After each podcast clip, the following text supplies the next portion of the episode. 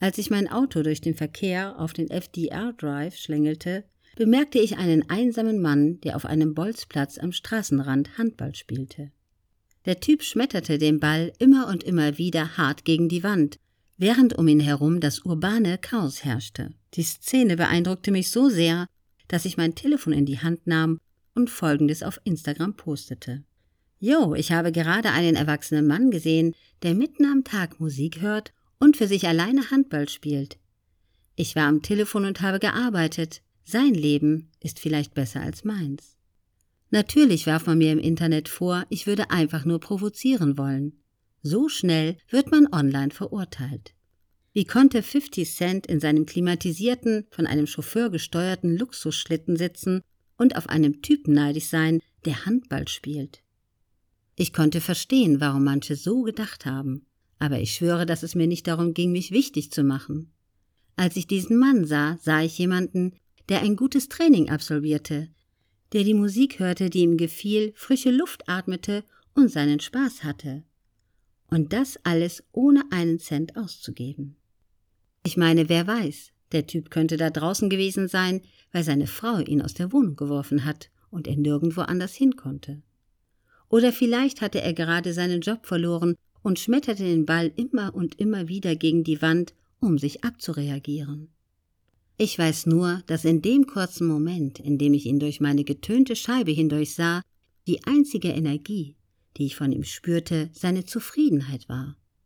Es brachte mich dazu, mich zu fragen, Jo, genießt dieser Typ sein Leben etwa mehr als ich?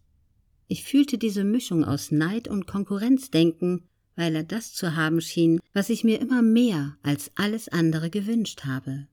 Freiheit. Die Freiheit zu tun, was ich will, wann ich will und wie ich will. All der Schmuck, die Uhren, die Autos und die Villen, die du in meinen Videos oder auf Instagram sehen kannst, das war nie das, wofür ich wirklich gearbeitet habe. Wofür ich gearbeitet habe und immer noch arbeite, ist Freiheit. Um ein erfolgreicher Hassler zu sein, musst du fähig sein zu erkennen, was du willst. Es muss nicht unbedingt ein großes Konzept wie Freiheit sein.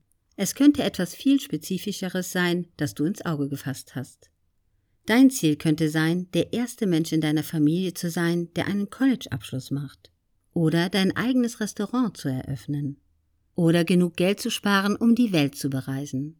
Ich habe einen Freund, der mit seiner Familie in einer Wohnung in Brooklyn lebt. Und sein Ziel ist es, genug zu verdienen, um ihnen ein Haus mit Garten zu kaufen. Nichts allzu Verrücktes, nur genug Platz für einen Hund und wo man sich bei schönem Wetter mit einer Tasse Kaffee draußen hinsetzen kann.